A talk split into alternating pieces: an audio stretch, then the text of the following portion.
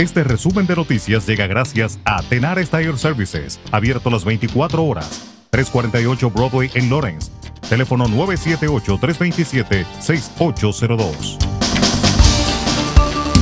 Un hombre murió después de un accidente industrial el pasado sábado por la mañana en Unitex Textile Rental Services, que está ubicada en el 155 de la calle Shepard. El hombre, cuyo nombre, edad o ciudad natal no ha sido revelado, fue llevado al Hospital General de Lawrence con un paro cardíaco y falleció a causa de sus heridas, según el subjefe de bomberos Jack Mini. El hombre se enredó en la maquinaria al instalar una secadora y no era un empleado de Unitex, sino un empleado de la empresa que instalaba la maquinaria, dijo Mini.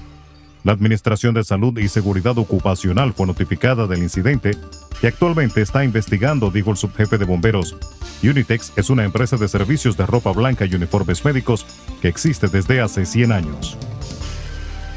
En otra información, el fin de semana anual conocido como Tax Holiday o feriado libre de impuestos sobre las ventas en Massachusetts comienza el próximo sábado. En junio, la legislatura estatal declaró libres de impuestos los días 13 y 14 de agosto. La mayoría de los artículos de menos de 2.500 dólares comprados en esos días estarán exentos del impuesto sobre las ventas del 6,25%. El fin de semana festivo se hizo permanente en 2018 en un esfuerzo por impulsar las pequeñas empresas en todo el estado al hacer que la gente salga de compras. Hay algunas compras que no califican. La aprobación en el Senado de Estados Unidos del ambicioso plan fiscal, climático y sanitario de los demócratas facilita el camino esta semana al visto bueno definitivo en el Congreso y otorga al presidente del país Joe Biden un impulso a su agenda a tres meses de las elecciones legislativas. La satisfacción del mandatario era palpable este lunes. Hay toda una gama de cosas que realmente supondrán un cambio para la gente corriente, dijo, antes de embarcar con destino a Kentucky, donde viajó para dar apoyo a la población afectada por las inundaciones en este estado. La ex gobernadora de Puerto Rico, Wanda Vázquez, acusada de corrupción pública la semana pasada, se declaró este lunes no culpable de los cargos en su contra relacionados con la financiación de su campaña política de 2020.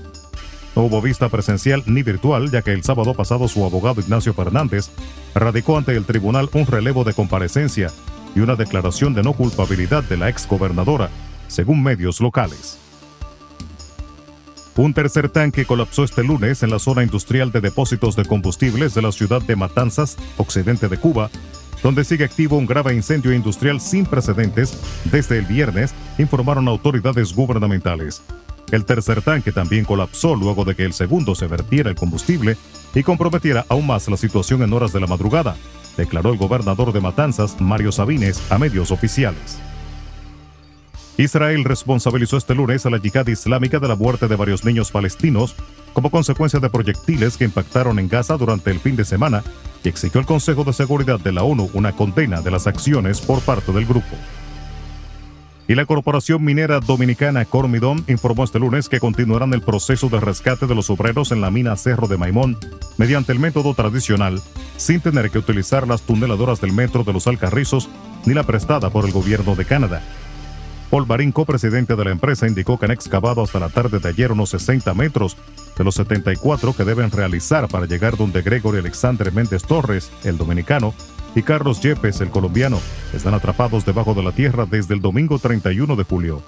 Sobre las tuneladoras, el Ejecutivo dijo que serán utilizadas solo si el método tradicional falla. Sostuvo que para la instalación del equipo extranjero necesitan de 12 a 14 horas, un tiempo valioso para lograr el rescate de sus colaboradores. También se informó que una vez se localice el área para sacarlos, se tomará unas 5 o 6 horas antes de utilizar una máquina para completar el rescate. Resumen de noticias. La verdad en acción. Jorge Auden. Conduzca seguro confiando el cuidado de sus ruedas a Tenares Tire Services, abierto las 24 horas, los 7 días de la semana. 348 Broadway en Lawrence. Al comprar gomas nuevas, recibe reparación de por vida, además de otros servicios también de por vida. Tenares Tire Services también ofrece alineación y balanceo y autodetailing. Las mejores gomas nuevas y usadas en Tenares Tire Services, con el trato afable de Brian de Peña y su equipo. Tenares Tire Services, 348 Broadway en Lawrence. Teléfono 978-327-6802.